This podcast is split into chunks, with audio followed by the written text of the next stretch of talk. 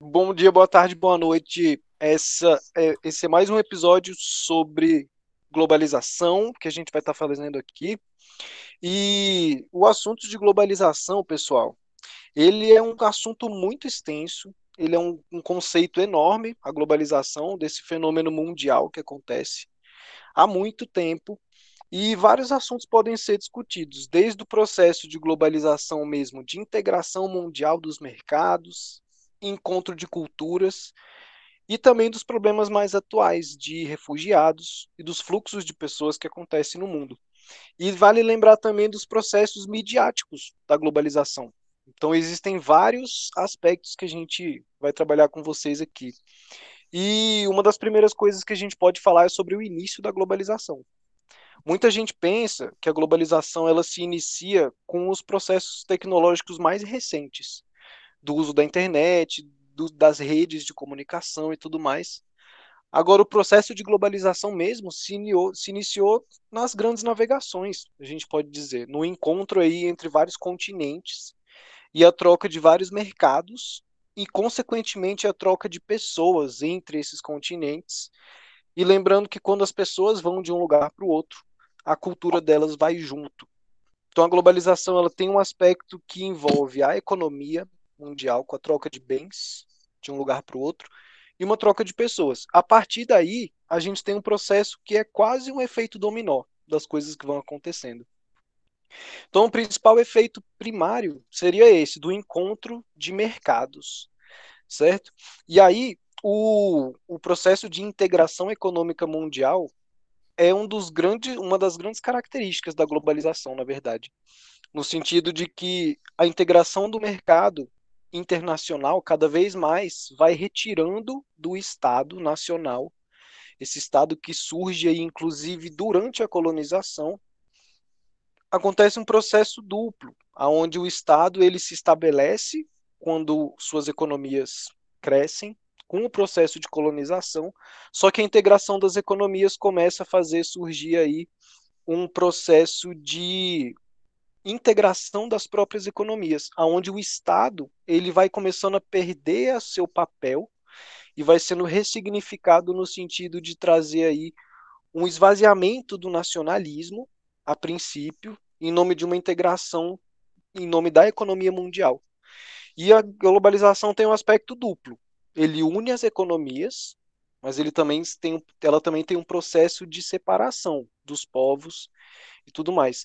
E quem fala muito sobre isso é Milton Santos, que a gente vai comentar, comentar em, em breve aqui sobre isso. Então esse processo de integração, ele passa tanto pela integração das economias quanto das culturas. E esse processo duplo passa pela integração das economias e separação das pessoas. E aí eu acho que os meninos podem comentar sobre isso, não é não? Estamos aqui com o Luiz e com o Gabriel, como sempre, presenças ilustres. E o que, que, vocês acham desse processo, galera, de integração e ao mesmo tempo separação nesse processo de globalização? Então, Igor, é, é bem, bem importante isso que você falou aí. É, é, eu vou pegar aqui o aspecto da integração para citar um pouquinho. É, essa questão do. Você citou aí como é, as navegações contribuíram de, de maneira bem significativa para o desenvolvimento da globalização, e me ocorreu aqui, por exemplo, é, como é, a história do pensamento ocidental, de uma certa maneira, acaba sendo modificada, transformada é, exatamente a partir desse processo das navegações. Porque uh, se voltarmos para a Grécia Antiga, por exemplo, antes de toda aquela expansão ali, é, as navegações marítimas elas foram uh, muito importantes para mudar exatamente aquela característica mais voltada para o sobrenatural do, do, do, povo antigo. Então, na verdade, quando você está restrito a apenas uma comunidade, apenas um local específico, que você não tem ideia do exterior, do que acontece no exterior, para ti a, a verdade é aquilo que está dentro da tua própria restrição. Então, a, as navegações elas acabam possibilitando as pessoas é, conhecerem outros povos, conhecerem outras culturas, conhecer outros modos de vida. E aí, mutuamente ocorre uma troca cultural muito grande. Né? Então, acaba, de uma certa maneira, é, mudando uma forma de pensar. Né? Aquele, aquele período é, cosmogônico, né? todo voltado para aquela questão dos deuses e aquela, é, aquela explicação toda, acaba sofrendo uma transformação a partir do momento em que as pessoas começam a se relacionar com umas com as outras de culturas diferentes. Né? Então elas começam a fazer negociações diferentes, elas começam é, a utilizar outros tipos de moedas, digamos assim, elas começam a entender outras línguas. Então, na verdade, a globalização, antes, até antes da própria palavra existir, né, já tinha é, exatamente, reiterando o que você falou, já tinha exatamente essa missão, que era de, eu estou falando, obviamente, da parte inclusiva, não estou falando da parte de exclusão, é, mas é exatamente aquilo de chegar ao maior número possível de pessoas, é, de comunicar o, o, ao maior número possível de pessoas. Então, é, você falando aí, me, me ocorreu esse fato que, por exemplo, no mundo antigo grego, há uma mudança de pensamento também a partir da, de quando as pessoas começam a se relacionar umas com as outras em culturas diferentes, né? Então, é, é, era esse contexto que eu queria trazer aqui. E aí, Gabriel? E a exclusão, como que se dá? Nossa, se dá de diversas maneiras. Até estava pensando aqui em tudo que vocês estavam falando, porque quando a gente entende essa globalização enquanto construção, é até interessante pegar que o termo ele surge ali no século XX, né, no final da década de 80, mais ou menos, embora a, o nosso entendimento de globalização venha muito antes disso. E até quando o Igor citou Milton Santos, que é um geógrafo extremamente famoso, se não mais famoso que a gente tem no Brasil, ele fala sobre a globalização em vários sentidos, né? A primeira, a, o mundo que a gente percebe é a globalização como uma fábula, que é, vai ser um mundo que ele é visto como uma fábula em si, que ele vai exigir um certo número de fantasias mesmo, formas ideológicas de funcionamento, que vai fazer com que a difusão instantânea de notícias tenha uma fórmula de realmente informar as pessoas, que aí já entra numa discussão sobre como isso não necessariamente é uma verdade, porque a gente pode ter uma difusão de informação que não informa, que desinforma, né? A gente está aprendendo isso com as fake news, talvez já passou do momento da gente ter aprendido até, até mesmo o mercado, que ele vai ser sinistro, porque ele vai ser um mercado global, que ele vai ser capaz de homogeneizar o planeta através de uma disposição né, cada vez maior de mercadoria, de consumo, consumo, consumo, consumo, consumo. E essas diferenças locais, embora ah, elas sejam aprofundadas, existe uma ideia de que o mundo todo vai ter uma homogeneização, né? No sentido geral, é que todos serão iguais, mas que, na verdade, a, as relações da globalização em si, ela promove a, uma globalização que ela é perversa, que é ele chama do mundo real, a globalização como perversidade. Que aí, para a maioria, para a maior parte da galera do mundão, ela estaria se impondo como uma fábrica de perversidades, porque teria o desemprego crônico, uma pobreza que aumenta, as novas enfermidades que vão se instalar, uma mortalidade infantil que permanece, uma educação de qualidade que é cada vez mais inacessível e o consumo que ele vai ser tido como uma fonte de felicidade. Então essa perversidade ela vai ser meio que sistêmica, sacou?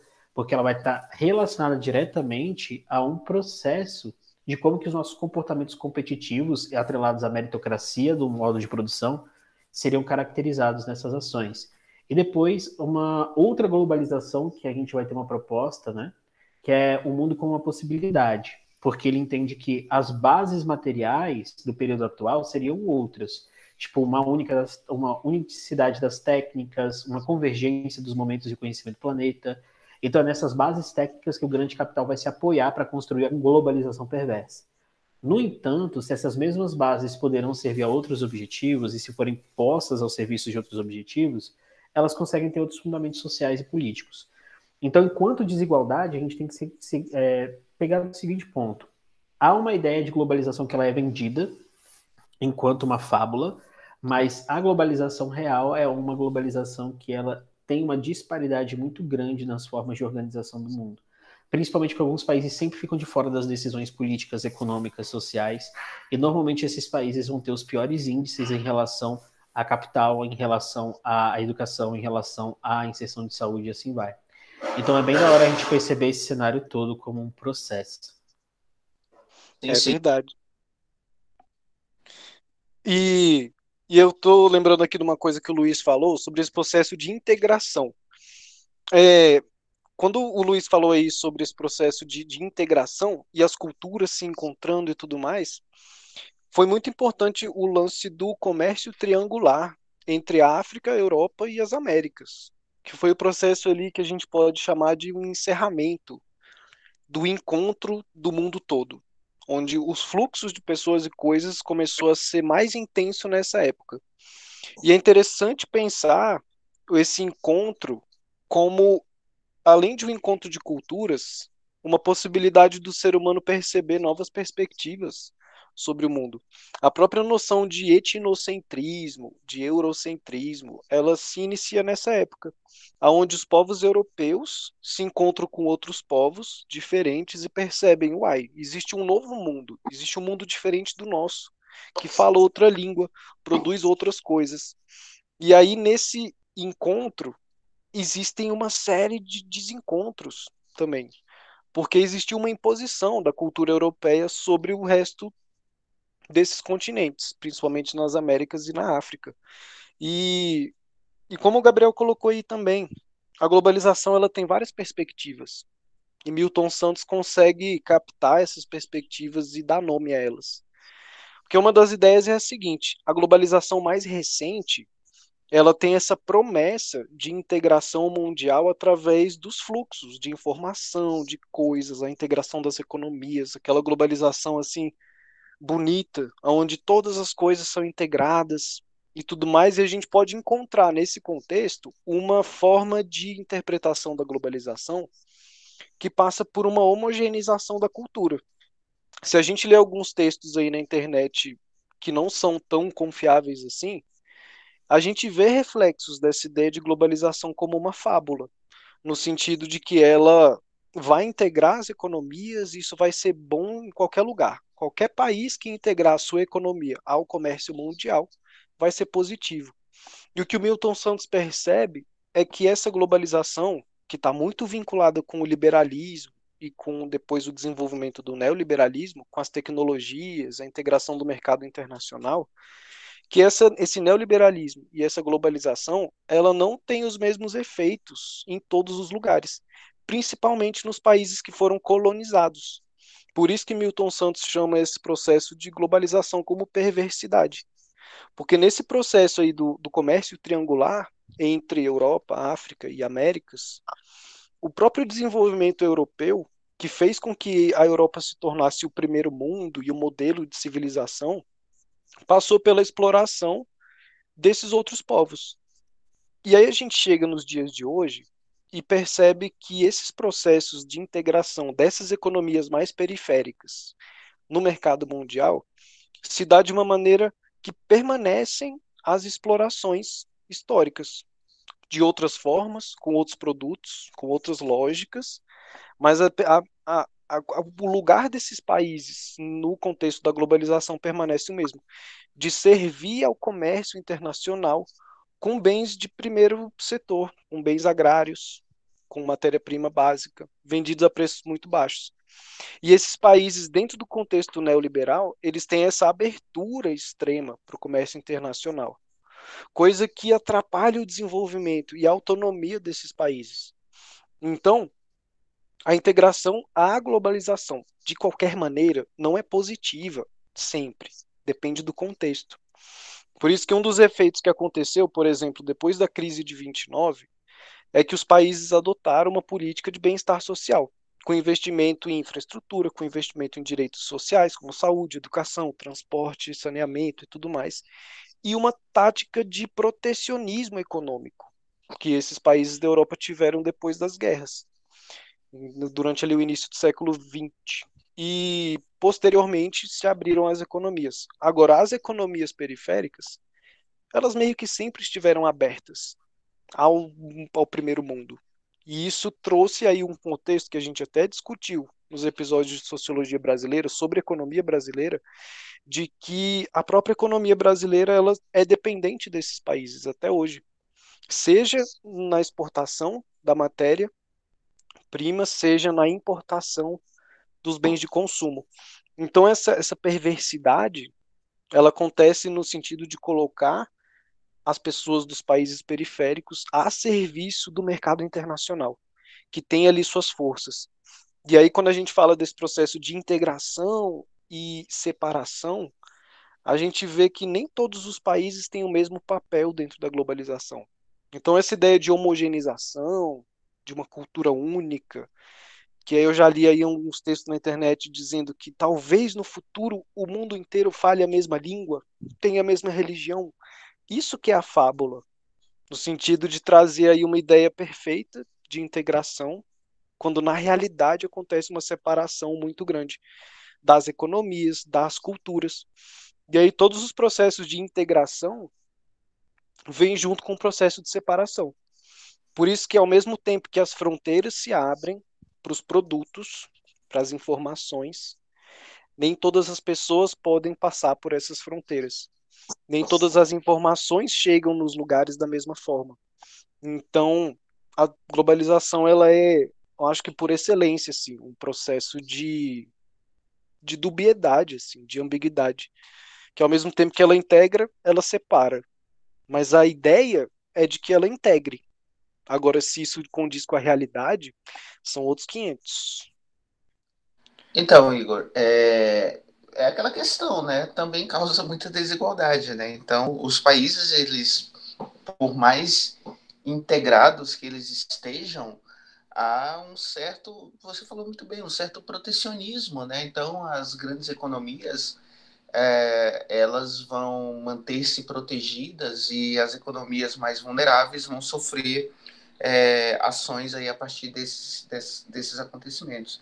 E um, um, fator bem interessante que você colocou aí, que é a, a globalização acaba por intensificar aí o, o, o etnocentrismo e você muito bem, bem, você colocou muito bem aí é essa questão de que a, a globalização é muito dúbia. Porque, ok, beleza, bacana. Por um lado, ela, ela cria essa resistência, especialmente aos países mais periféricos, digamos assim, abre as fronteiras, mas nem todo mundo pode passar por essas fronteiras. Mas, ao mesmo tempo, é, ela acaba, de uma certa maneira, quebrando paradigmas especialmente aí na, no, no consumo de produtos, porque no, no passado não tão muito distante, assim, era muito comum é, termos é, muito preconceitos com produtos, por exemplo, produtos chineses. Produtos chineses, até um tempo atrás, era, era sinônimo de produto de é, fonte duvidosa, produtos de qualidade duvidosa, e produtos falsificados, aquilo tudo. E aí deu um, um giro, um giro aí de 360, e de repente hoje praticamente todo produto que a gente utiliza vem da China, ao ponto de não podermos é, magoar os chineses. É, primeiro, já é errado, ninguém deve magoar ninguém, mas nós temos ouvido bastante isso aí. A China está tá de retaliação porque falaram mal, criaram isso, criaram essa situação, criaram outra situação, mas o mundo uh, é dependente, é dependente da China, porque dentro desse processo globalizante, a China foi quem melhor se equipou para os novos tempos. Então a China, de uma certa maneira, ela acaba por centralizar todo esse, esse escopo de produção e o mundo fica refém da China. Então, por exemplo, quando chegou a pandemia, ficou todo mundo ali, ó, comendo na mãozinha da China, esperando o, o, a China falar o que ela ia fazer, o que ela ia liberar, o que ela não ia liberar, se ela ia liberar EPI, EPI se ela ia liberar máscara, se ela ia liberar testes, se ela ia liberar vacina, se ela ia liberar insumos, aquela questão toda, e o mundo inteiro ali esperando uma, uma nota, esperando uma determinação de um país que soube se aproveitar desse momento e cercar-se, por exemplo, de tecnologia. Tá? Investir em tecnologia. Então, assim, é, essa questão quebrou-se o paradigma com essa essa produção chinesa. Essa produção está toda lá. Só que ao mesmo tempo também, ah, no passado recente, a produção ela era centralizada.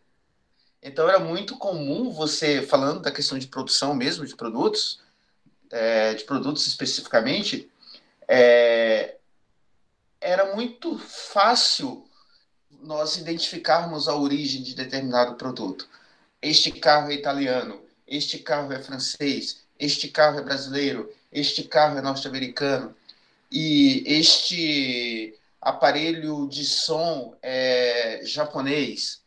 Hoje em dia é tudo muito confuso, porque é, ele é, o design dele é em um local específico, determinadas peças é produzido em um, um local, a montagem é, montagem é em outro local e a venda é em outro.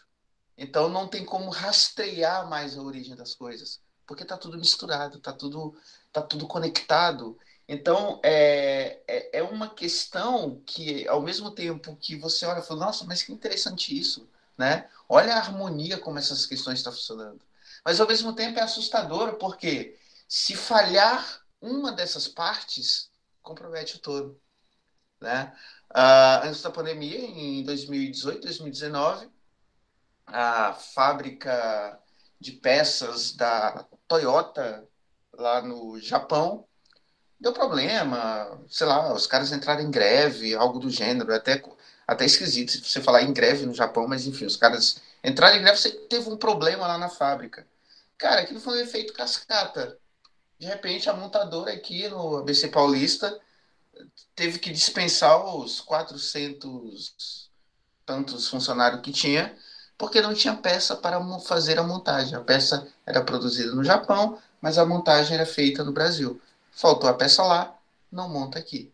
Então, na verdade, é, com, com os mercados é a mesma coisa.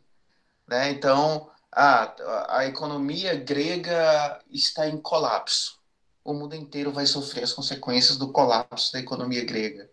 Então, realmente, é, esse efeito essa globalização acaba acarretando também efeitos cascatas, né? Vai, vai afetando todo mundo ali numa, no efeito dominó. É. Esse aí é um processo de desterritorialização da produção, que é essa história que não dá para localizar, né? O, a produção do produto. E essa, esse, esse processo aí gera uma divisão internacional do trabalho que é como se fosse uma micro fábrica no mundo todo. Você tem ali o processo de pegar matéria-prima e transformar em algum produto e vender. Na globalização, determinadas regiões do mundo são destinadas a fazer a produção da matéria-prima, outras regiões industrialização. E o produto é vendido em boa parte do mundo. Por isso essa dificuldade de localizar a produção. Agora, um processo perverso que a gente tem aí uma integração certo? Econômica dos mercados. Agora, quando a gente fala do lucro dessa produção, ela continua localizada nos países centrais, na sede dessas empresas. Então, ao mesmo tempo que a gente tem essa diversidade de espaços produtivos e a busca dos mercados pela mão de obra mais barata em determinado lugar, a matéria-prima mais barata em outro lugar, no final do dia, as contas elas chegam para todos os lugares, mas o lucro ele é tido pela sede. E aí isso faz esse processo aí de, de perversidade, que agrava mais ainda as desigualdades. Então é disso que Milton Santos falava sobre a, a perversidade, que é essa desconcentração da indústria, como o Luiz deu um exemplo muito bom aí, que, cara, a falta de peça lá no Japão da produção gerou uma queda dos empregos aqui. E aí a gente pensa, pô, mas está tão distante, o que, que tem a ver? tem tudo a ver. As, as economias elas estão integradas. Por isso que, se eu não me engano, foi lá perto de 2006, por aí, 2008, que a Grécia entrou numa crise. E foi mais ou menos nessa época que vários outros países entraram em crise também. Então é um efeito dominó que a gente está vivenciando agora nessa crise, que é uma crise do capitalismo neoliberal e arrasta todo mundo. Então não é um mérito de um lugar ou de outro. Por isso que interpretar as economias dos países sozinhas, por elas mesmas, não é uma, uma tática muito boa de análise.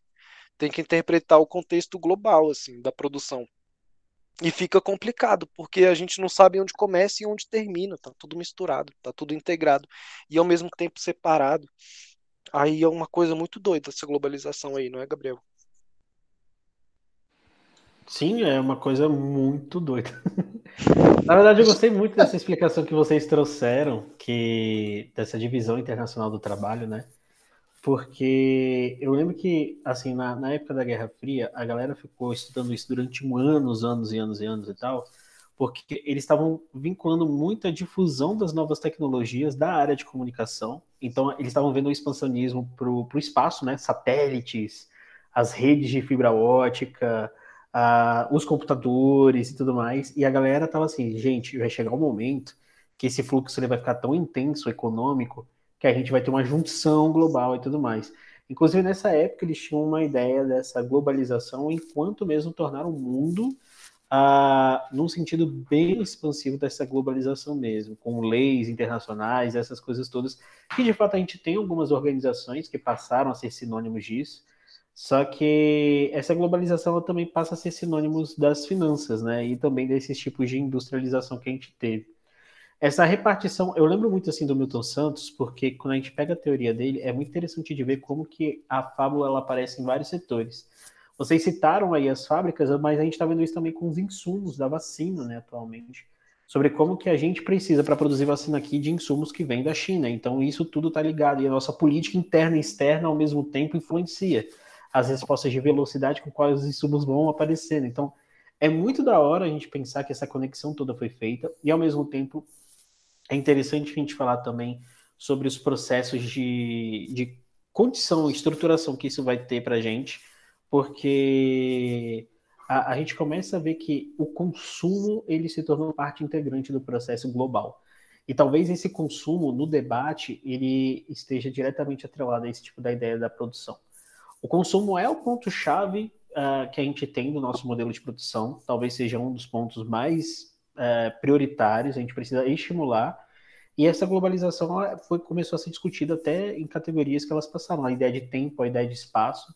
Porque nesse momento, olha essa coisa da hora, na, com a tecnologia atual, com esse desenvolvimento que a gente teve global e tudo mais, a gente está em lugares diferentes, só que ao mesmo tempo se comunicando e gravando para um, um, um podcast que a gente vai lançar para uma outra pessoa ouvir num tempo diferente, num espaço diferente também né? Também a ideia do âmbito de sistema é, imundo, assim, no sentido geral, e até mesmo sobre as nossas ideias pós-modernas, porque a, a, intensificação das nossas relações de consumo também fez com que a gente tivesse cada vez mais questionamento sobre a nossa própria estrutura, tanto na ideia individualizada quanto mesmo nessas ideias de estruturas, assim.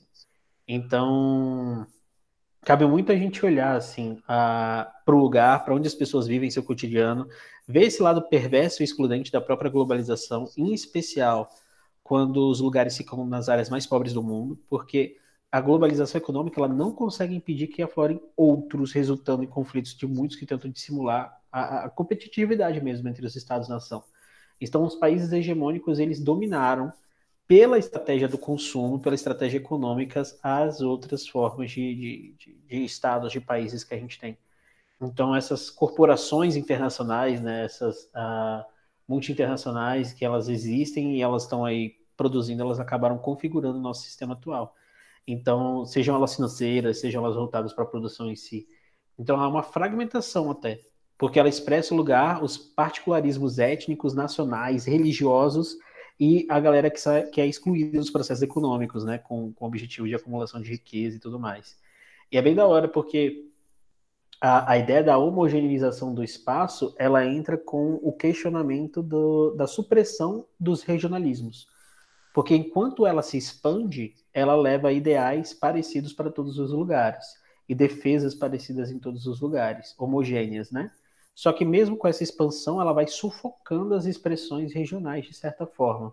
Que elas acabam sendo esquecidas, que elas acabam sendo deixadas de lado, porque em prol disso a gente tem uma cultura que ela vai se tornando uma cultura global, né? Globalização e cultura que a gente pode até continuar isso daqui depois, que aí a gente vai ter muita coisa para conversar, mas no sentido geral, a, a economia assim que a gente está falando agora, ela vai ter toda uma ideia que até eu me lembro muito de um item do Sebrasp, que ele falava que toda manifestação, olha só como que era o item, tá?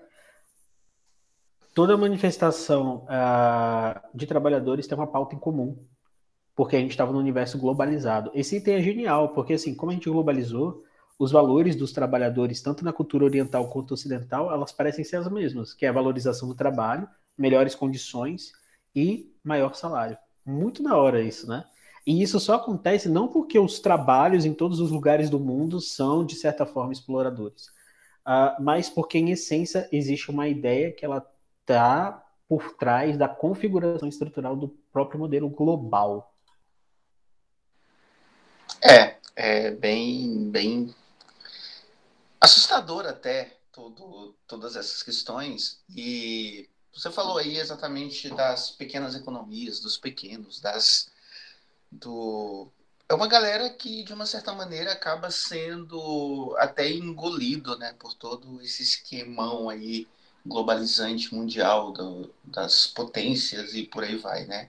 É tanto que as grandes potências acabam de uma certa forma eliminando a concorrência comprando lá, né? Então você vê, por exemplo, sei lá, Coca-Cola aqui no Brasil, onde tem um refrigerante que está se destacando regionalmente, ela vai lá, compra e bota a assinatura transformando lá o produto em, em algo totalmente diferente da proposta inicial. Então, mas isso é a lógica do mercado, é a lógica capitalista. Eu estava lembrando aqui, tem, tem uma música dos Titãs, uma música, se eu não me engano, ela é lá de 93, 93, 1993 é de um álbum chamado Titanomachia, uma música chamada Disneylândia, né, que tem uma letra que, que tem um jogo aqui bem interessante, né? Não sei se vocês já ouviram essa música, ela é muito legal e a letra é muito boa, que ela vai falando mais ou menos assim: filho de imigrantes russos casado na Argentina com uma pintora judia. Casou-se pela segunda vez com uma princesa africana no México. Música hindu contra, contrabandeada por ciganos poloneses faz sucesso no interior da Bolívia. Zebras africanas e cangurus australianos no Zoológico de Londres. Múmias egípcias e artefatos incas no Museu de Nova York. Lanternas japonesas e chiclete americano nos bazares coreanos de São Paulo. Imagens de um vulcão nas Filipinas passam na rede de televisão em Moçambique.